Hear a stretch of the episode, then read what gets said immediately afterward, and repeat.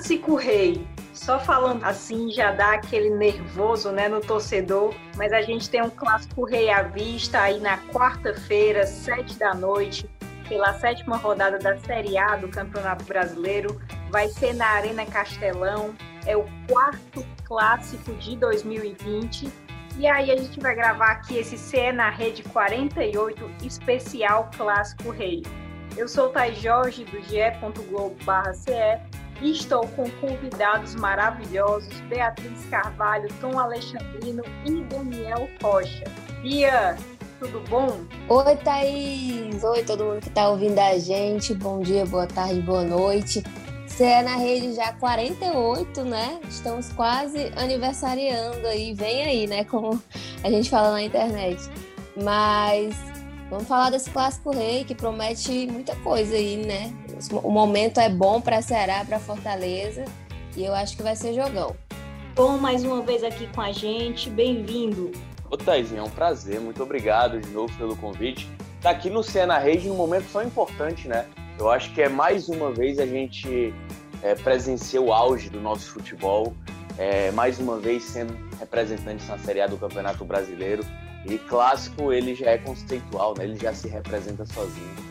Dani, obrigada por estar aqui com a gente. Sempre um prazer inenarrável, viu, Thaís? Fico feliz demais com o convite. Sempre que precisar, estamos, a, como o Tom falou aí. Que, que jogaço, né? Que jogaço, expectativa lá em cima, os dois times vindo embalados, abrindo a rodada na quarta-feira.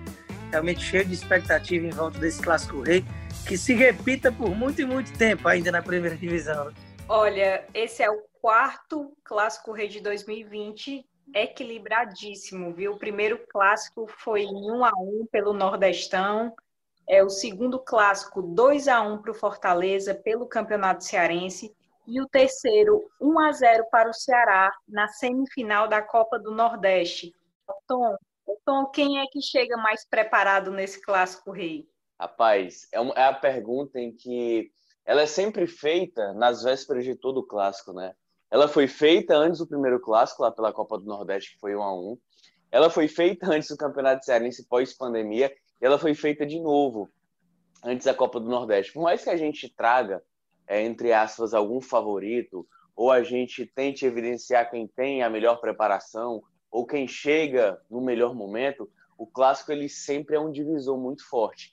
E se a gente pegar como referência a Série A do ano passado, a primeira vitória do Ceará lá no primeiro turno, eu acho que representava o auge do trabalho do Anderson Moreira. De um Ceará muito forte, de um Ceará que anulou em todas as jogadas do Fortaleza, em que venceu com autoridade. Um erro do Weber Roberto Lopes junto ao VAR poderia ter colocado em xeque o bom trabalho que fez o Ceará dentro da partida, o merecimento com que conquistou a vitória. Lá no segundo clássico já foi um cenário diferente, o Fortaleza melhor, um Ceará que vinha no jejum, num trabalho de queda junto ao, ao Adilson Batista, enfim. Então o clássico ele, ele, tá, traz muitas representações. Claro que a gente sempre traz o pós-jogo e é importante ressaltar. Eu vejo um equilíbrio muito forte nessa chegada, mas eu sempre gosto de ressaltar a continuidade de trabalho do Rogério Ceni. Fortaleza é uma equipe que está conseguindo se equilibrar mais, cresceu de produção, ofensivamente Defensivamente é uma equipe muito equilibrada. A gente tem como referência a partida contra o Corinthians.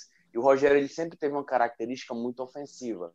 E desde o retorno dele ano passado, após a frustração diante do Cruzeiro, é um Fortaleza que vem aderindo cada vez mais um padrão também quando necessário de vocação defensiva. Então é um Fortaleza equilibrado nos dois setores. O Ceará, por outro lado, não. É uma equipe que ainda tem problemas em criatividade no setor de ataque. Se pega uma equipe um pouco mais fechadinha, ela já tem dificuldade de criar. Mas o Ceará ainda é uma equipe equilibrada defensivamente, apesar de ter tomado alguns gols recentemente por erros individuais, pelo menos no Campeonato Brasileiro nos últimos dois jogos não sofreu gols. Então isso já é uma evolução daquele sistema que foi tão consolidado para vencer a Copa do Nordeste. Então a gente sempre faz esse prognóstico, né?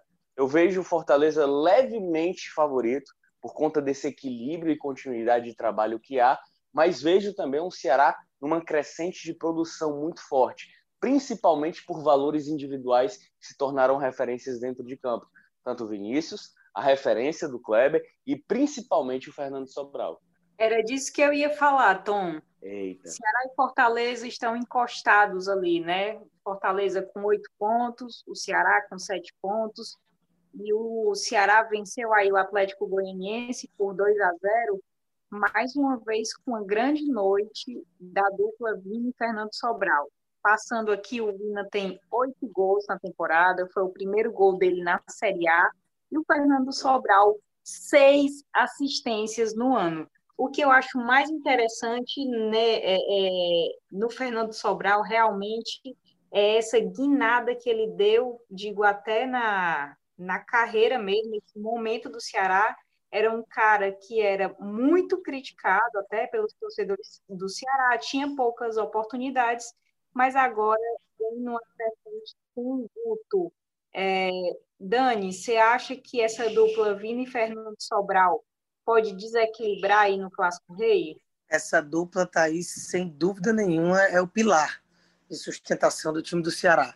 A gente fala muito da questão defensiva, que realmente se tornou uma marca registrada do trabalho do Guto Ferreira, porque foi campeão da Copa do Nordeste com todos os méritos, muito por essa solidez defensiva. São dois jogos, pelo menos de Série A, contra a Bahia e na última rodada agora contra o Atlético Goianiense, sem sofrer gol e muito bem postado, retomando aquela identidade que até em pouco tempo e surpreendentemente a gente chegou a ver sob o comando do Guto Ferreira. É, digo surpreendentemente pelo pouco tempo de trabalho junto ao campo que a gente já passou a ver isso. Porque foram muitos treinamentos por chamada de vídeo, com distanciamento, longe daquela intensidade normal, com toda a questão da pandemia.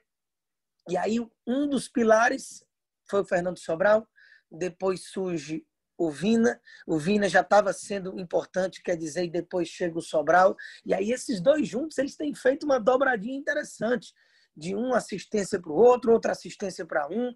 E o Sobral, além da questão de gol e assistência, essas participações diretas em gol, que normalmente é o que o torcedor vê mais, quem assiste, acompanha, analisa, prestando atenção, principalmente no nosso olhar da crônica, o desempenho de 90 minutos desse jogador chamado Fernando Sobral dentro de campo, assusta a virilidade física de como ele consegue chegar nos acréscimos da partida, dando pique, roubando bola no ataque, na defesa, em todos os setores do gramado.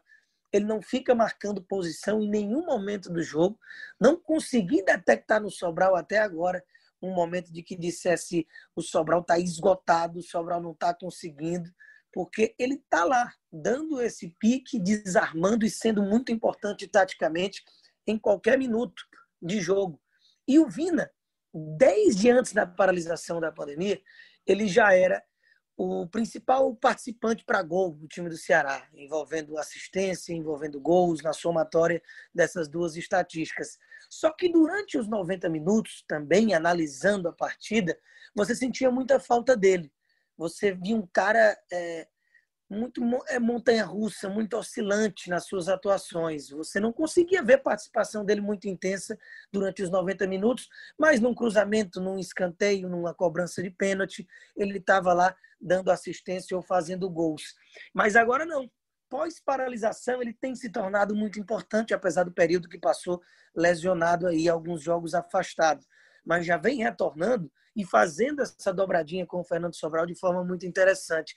Então, são dois jogadores que hoje o Ceará não consegue substituir se não puder utilizar um ou outro. É, ontem, né, nós estamos gravando sexta-feira pela manhã, ou oh, desculpa, segunda-feira pela manhã, todos de casa, e ontem o Luiz Otávio ficou fora, foi poupado, é, volta no Clássico Rei, e quem está suspenso Clássico Rei é o Lima. Realmente recebeu o terceiro cartão amarelo, não vai poder atuar.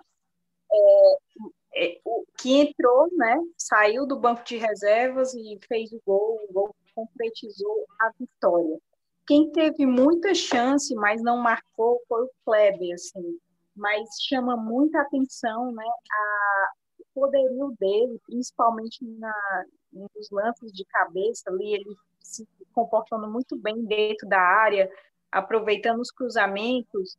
Bia, é, o que você achou da atuação do Kleber, né?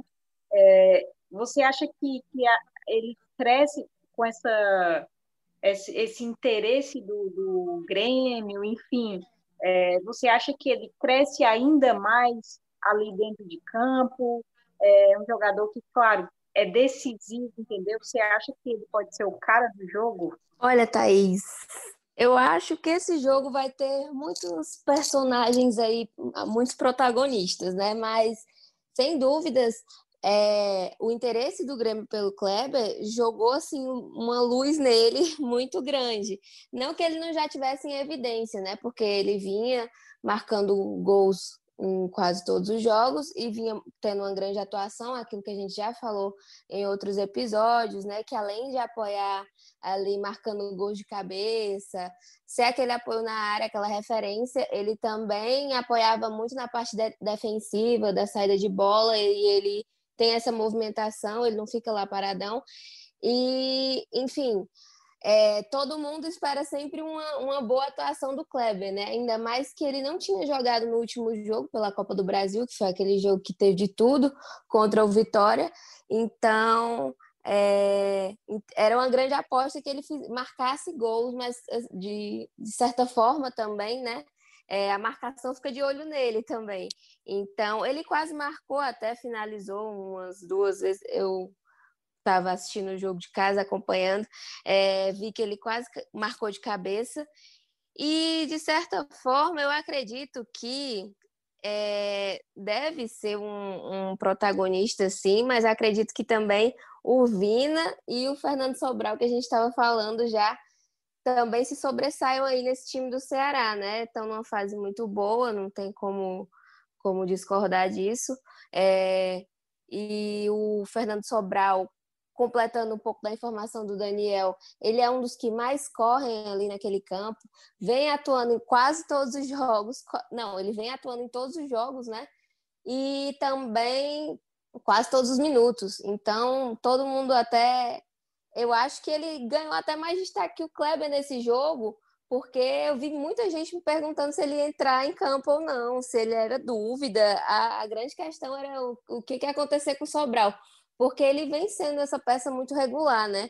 E o próprio Guto falou que ele é o coringa da equipe, então acho que ele está muito em alta também, mas não duvido que tenha gol do Kleber, não, tá, Thaís? Eu acredito que possa ter sim, ainda mais porque ele vem dominando esse fundamento, né? Que é a, essa, esse gol de cabeça, essa bola aérea, que era um calo hum, do Fortaleza, né? A gente também vinha repetindo isso nas análises, que o Fortaleza ainda peca muito nessa bola aérea.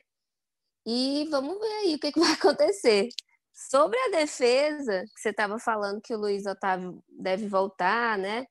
É, eu queria destacar de novo o desempenho do Gabriel Lacerda, que assim vejo que ele vem evoluindo muito e foi a opção escolhida, né, para estar tá lá é, nesse último jogo. Acho que ele, não sei, não sei se, se o Guto colocaria ele num clássico rei, mas acredito que, que competência ele está mostrando que tem. E ontem, Gabriel, que atuou ali pela vida, né? Pelo lado esquerdo. Isso. Lado é, não acredito que ele vá de titular, não acho que vai ser mesmo Luiz Otávio e Thiago, algo mais sólido mesmo, já que o Klaus ainda está no departamento médico do Ceará. É, a Bia que bombou, viu, pessoal, aí no Twitter, todo mundo perguntando a, bombou. A aí, se, se escalava o Fernando Sobral. Ora! Ora, se o, o Teve um colega nosso aí que comprometeu a lavoura, viu? De geral, ainda bem que eu não fui na dele. Ainda... É, Nossa, ainda bem que, que, que, eu não errei. tem que me ouvir, Daniel. A Bia é estouradinha da mídia. Mande o WhatsApp para a Bia que ela passa aí os prováveis todo do Cartola, viu? E, Daniel, eu queria dizer que, que a, essa pessoa que comprometeu, eu não, não, vou, não vamos citar nomes, né? Que é para os torcedores não, não xingarem. É, mas essa pessoa que comprometeu todo mundo na, na nossa liga, comprometeu pessoas de outras ligas também, porque a mensagem Fala, foi Pedro. espalhada por terceiros, foi. e também não vou citar nomes. Eu vou aí, viu? Era Rapaz, só os, os grupos e esse, bombando. Esse, e esse nosso amigo que comprometeu a lavoura ia comprometendo duas vezes, viu? Antes do jogo contra o Corinthians, ele chegou, Ei, ele vai de Marlon, viu? Falou pro Daniel, vai de Marlon, viu? Vai de Marlon. Aí depois, não, Wellington Paulista não. Aí de repente, acontece tudo ao contrário. Ai, pode ser uma tática, viu? Para tirar a gente do mata-mata, coisa, viu? Então, e o cara fez dois gols, né? O Wellington Paulista. Eu mantive então... ainda deixei ele capitão, graças a Deus. Ai, ai. Já que a gente está é. aqui nessa resenha sobre o Wellington Paulista, Fortaleza também vem de vitória com autoridade. Venceu o Bragantino em casa, dois gols do Wellington Paulista, Romarinho também marcou. É, são oito pontos na tabela.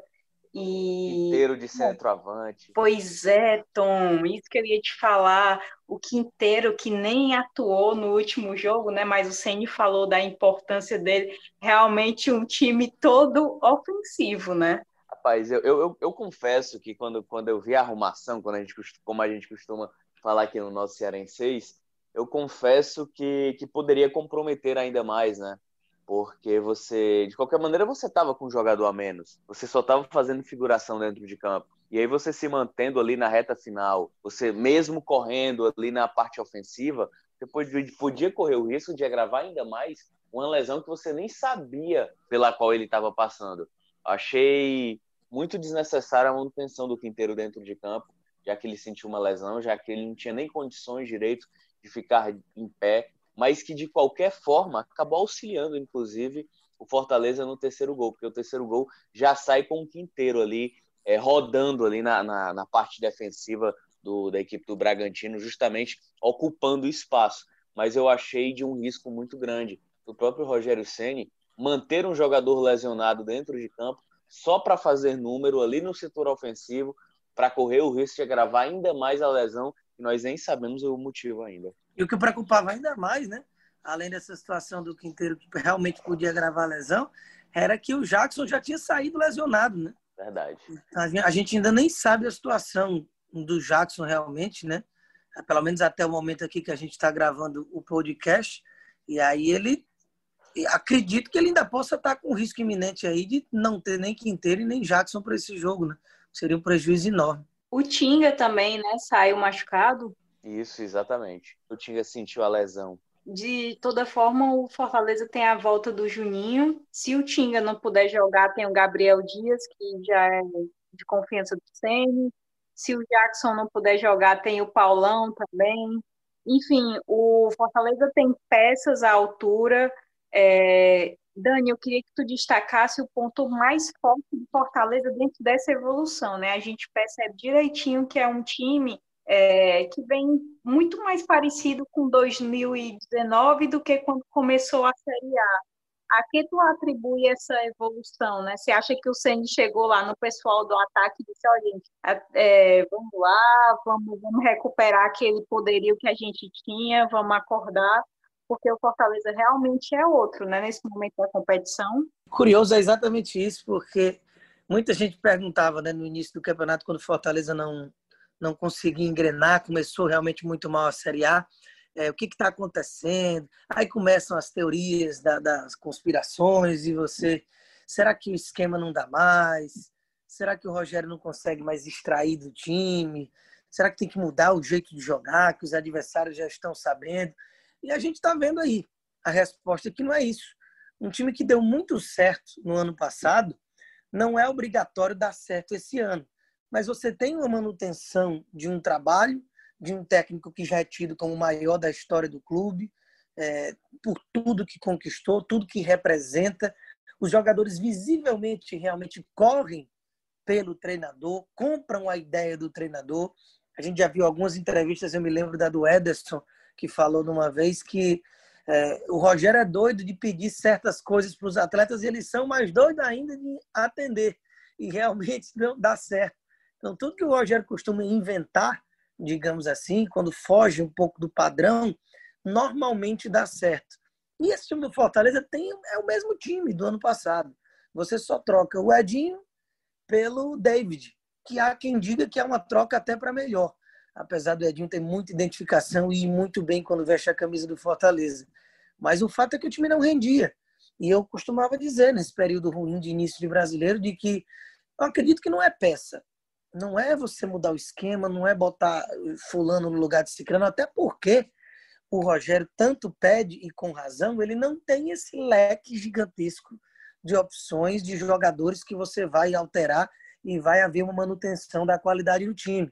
Infelizmente, ele olha para o banco, ele tem ali dois, três jogadores de grande confiança de que realmente possam entrar e dar conta do recado, é, com exceção dos laterais, que a gente sabe que, que troca um pelo outro e, e ele escolhe, de acordo com a característica do adversário, qual que vai jogar. Mas é realmente, para mim, a principal mudança foi a recuperação da confiança. Quando você pega um Goiás e mete três gols e ganha com a tranquilidade que ganhou, fora de casa, vai lá em Itaquera, consegue executar bem uma estratégia, traz esse empate contra o Corinthians, era quase como garantida essa vitória contra o Bragantino aqui na Arena Castelão. Porque, por mais que muitos coloquem o Bragantino no começo do campeonato por todo o investimento, como um time que vai brigar por coisas grandes, eu não vejo o material humano do Bragantino nada além de você ter uma luta pela permanência, que é o que está acontecendo agora. Então, dentro do Castelão, com essa recuperação de confiança, eu, eu previa bastante uma vitória do Fortaleza e ela foi executada até com certa facilidade, até depois de um primeiro tempo que não foi muito vistoso, mas você não passou por sufoco, né? Estava até, inclusive, acompanhando há pouco o Bom Dia Ceará aqui com o Juscelino, e, e ele falando é, que a brincadeirinha do VT dele, da matéria dele, era Felipe Alves sujou a roupa só nesse lance aí. Aí numa bolinha tranquila na lateral, o Felipe Alves se deita ali na linha de fundo, sem o menor perigo, já no final do jogo, quando estava 3 a 0 e realmente não teve que trabalhar. Então, para mim, o divisor de águas não foi peça, não foi mudança de esquema, foi a recuperação de uma confiança de um time que a gente já está acostumado a saber o que ele vai executar em campo. Teve uma passagem na coletiva do Ceni que me chamou muita atenção, não sei se vocês assistiram, que foi ele falando do Franco e dizendo assim que ele precisa acreditar, né, e precisa demonstrar que quer estar é, é, entre os titulares ali no ataque. É, ele, ele dizendo é, esses quatro, né, Romarinho, Oswaldo, Wellington Paulista e David, sim, já está muito consolidado ali, mas ele rasgou elogios para o Yuri César, chamou ele de talentosíssimo, disse que é um menino muito fácil de trabalhar com ele. E quando foi comentar sobre o Franco, ele disse isso, né? Que ele precisa acreditar que pode chegar à titularidade, né? E aí eu te pergunto, Bia, será que é tão fácil assim? Porque já está tão consolidado, a gente já está tão acostumada, né, aqueles jogadores do Fortaleza, aqueles quatro, e aí, quando pensa em mudança, a gente já pensa no Yuri César. Quando pensa em alteração de esquema ou de forma de jogar, a gente pensa no Mariano Vasquez, por exemplo. Então, será que é tão fácil assim também para o Franco, hein? Eu acredito, Thaís, que é um pouco complicado para ele, porque ele ainda está pegando o ritmo de jogo, né? Ele passou bastante tempo sem jogar e também se, se adequando ali naquele esquema do, do Rogério Senni, né? E tem essa questão que você falou, a gente já tem nomes em mente quando é para fazer as trocas. Mas, de qualquer forma, vale o risco, né? O, Mari... o Mariano Vasquez não era uma opção óbvia, tão óbvia assim, até o início dessa temporada, né? A gente acabou vendo o crescimento dele e ele ganhou a confiança para estar tá ali é, entre os titulares entre os titulares em alguns jogos, né? Então eu acho que todo mundo tem chance de jogar ali no Fortaleza. Como o Daniel estava bem falando, não tem um número gigante de peças, opções no banco, é, e com certeza com essa maratona de jogos tem sempre a possibilidade do Rogério Ceni fazer trocas. É, em alguns jogos até do ano passado a gente viu que ele trocava o time quase todo, assim, a gente olhava para a escalação e pensava que loucura é essa e dava certo. Então eu acho que, claro que tem os titulares, mas eu acho que ninguém tá, tá fora de questão, né? Então, com certeza vale a pena correr atrás. É, e outro que você falou, né, que é o Yuri César, eu acho que ele já pede passagem aí faz um bom tempinho, né? Bem elogiado pelo Ceni, é, bem elogiado pela torcida também. E, sem dúvidas, é, é um nome bem forte do Fortaleza. Ele entra já com toda a intensidade, quer fazer gol e eu, eu gosto muito do estilo de jogo dele. E eu acho que é isso, né? Então, é, o que fica é que vale realmente tentar esse aprimoramento, principalmente levando em consideração o exemplo do próprio Mariano Vasquez, que a gente via que não engatava aí, não, não ia para frente, mas aí nessa temporada voltou do jeitinho que o Rogério, o Rogério Ceni queria, né? E vem satisfazendo aí. E de qualquer forma, tem outras, outras peças que a gente nem, nem acha, nem não, não vou dizer que acha bom, né? Mas que elogia tanto em campo e que o Rogério Ceni tá lá sempre dando a chance, né? Tá lá sempre apoiando. Então, acredito que vale. É, vamos dar aqui uma passada geral pelos dois times, algo que a gente não tenha falado, que vocês queiram pontuar, fica em aberto, assim algo que vocês queiram pontuar de Ceará e Fortaleza e desse clássico. Thaís, é, é muito mais a situação que, que a Bia falou, né?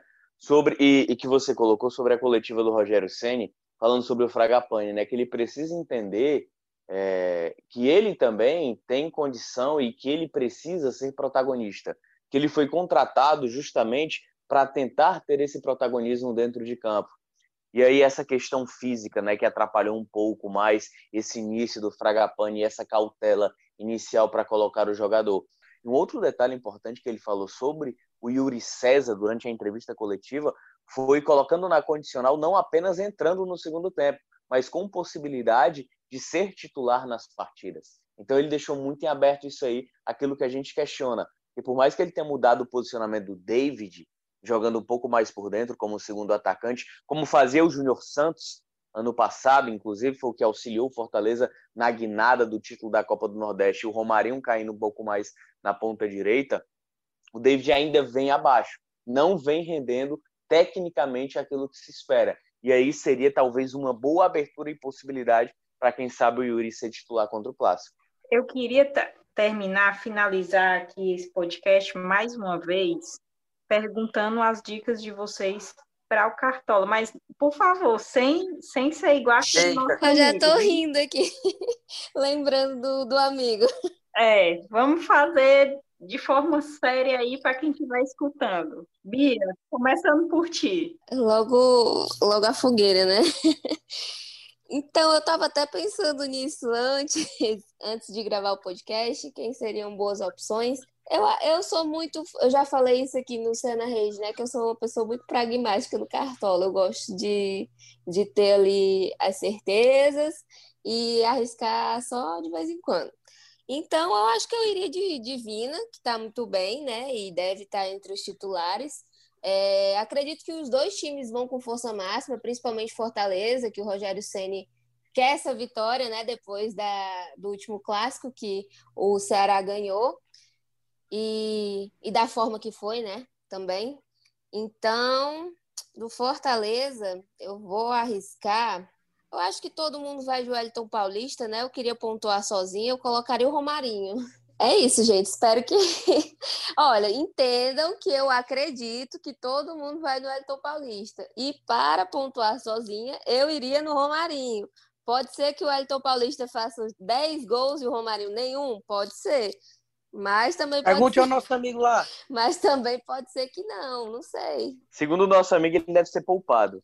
O Romarinho e o Elton Maria, Paulista, né? Pelo amor de Deus. Pelo amor de Deus. Segundo o nosso amigo, parece que o Rogério vai com o time B. Mas, mas vocês sabem, mas vocês sabem que vocês dizem isso e as pessoas tiram de contexto. Aí elas vão dizer, olha, o Elton Paulista vai ser poupado. Ouvi aqui no podcast Eita. do GS Ceará. Jamais.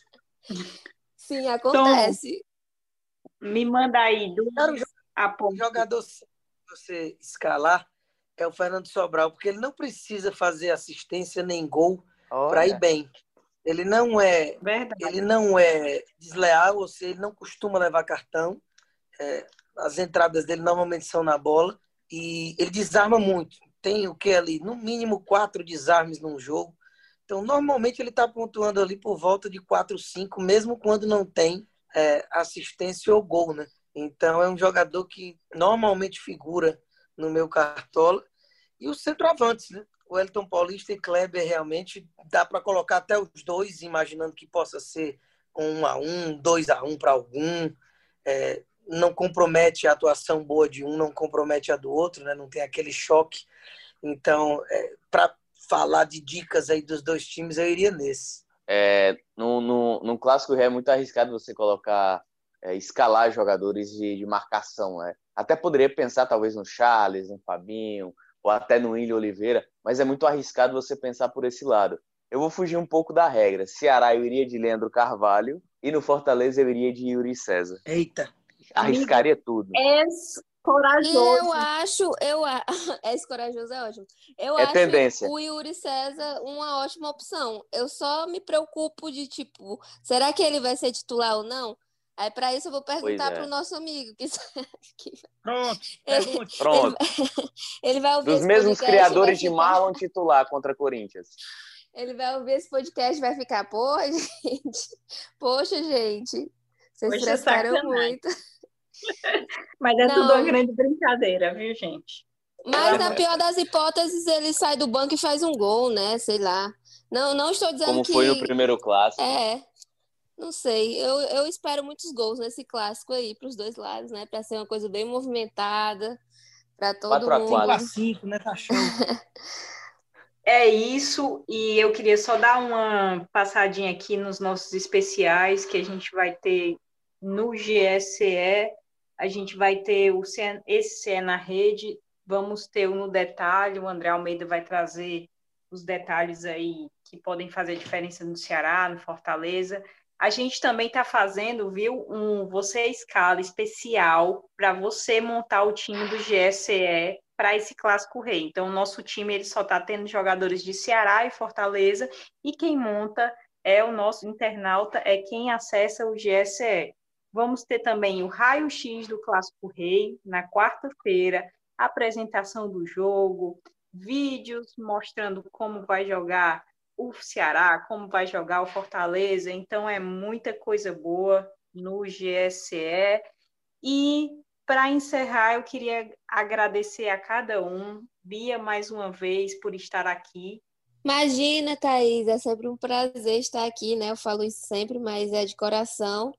E é muito bacana que, que a gente tem essa resenha aqui no, no podcast. Eu nem gosto muito da palavra resenha, mas usando uma palavra bastante da moda, né? Que já foi muito da moda, mas essa resenha aqui no podcast com vocês e falando sério também, né, gente? A gente todas as dicas aí, essa todas as análises, essa, essa festa. Essa confra.